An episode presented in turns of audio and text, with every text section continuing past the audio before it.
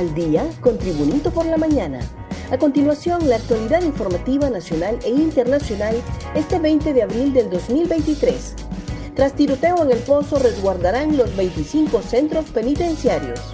La viceministra de Seguridad, Yulisa Villanueva, instruyó el resguardo policial en los 25 centros penitenciarios a nivel nacional y a la vez anunció el envío de los miembros de la Fuerza Especial de la Policía Nacional para controlar las cárceles de Ilama en Santa Bárbara, la de Moroselí en El Paraíso, así como la de Támara y Siria en Francisco Morazán.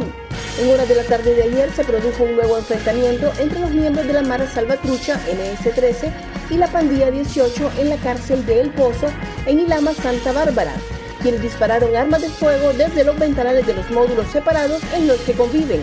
La acción dejó como saldo siete personas privadas de libertad con heridas, no de gravedad, siendo trasladadas al Hospital de Santa Bárbara integrado.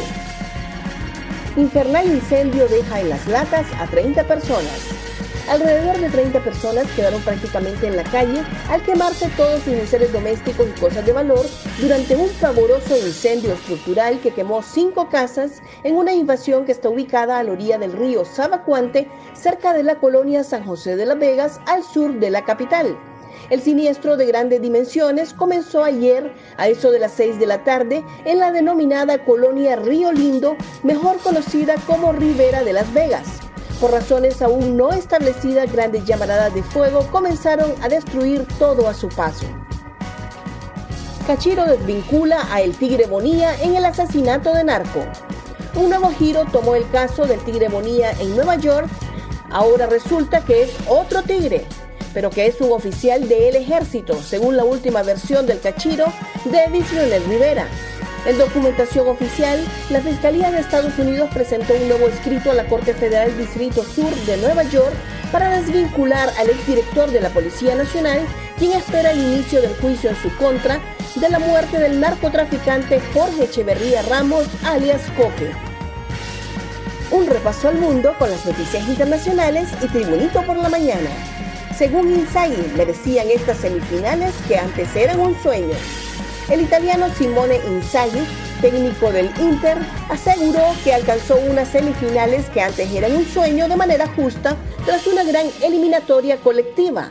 Lo hemos merecido ante un equipo como el Benfica que había perdido poquísimo en la temporada. Hemos hecho dos partidos estrepitosos. Yo merecía estas semifinales que eran un sueño, declaró a los micros de Amazon Prime al término de la eliminatoria explota el Starship en el aire poco después de despegar.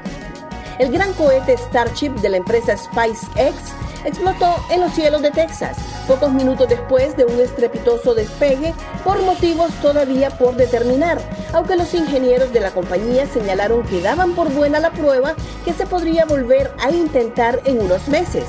El dueño de SpaceX, el multimillonario Elon Musk, reaccionó de forma inmediata en su cuenta de Twitter para felicitar a sus equipos y animarles a seguir trabajando en un proyecto que tiene como objetivo final contar con un aparato que lleve a los humanos a la Luna y a Marte.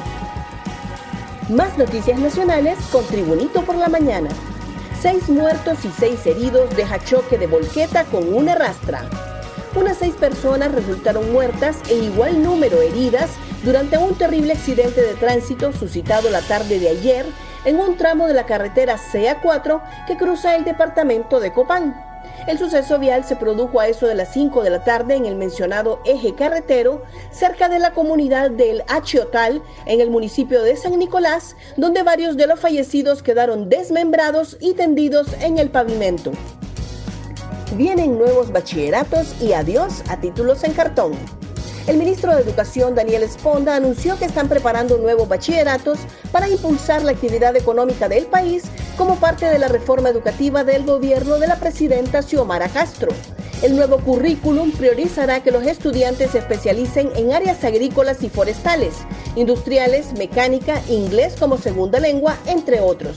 El ministro anunció que también trabajan en un nuevo marco administrativo de esa secretaría, de tal manera que los estudiantes puedan bajar gratuitamente de una plataforma y con un código de seguridad sus títulos cuando se gradúen con el fin de reducir el tiempo y gastos. Gracias por tu atención. Tribunito por la Mañana te invita a estar atento a su próximo boletín informativo.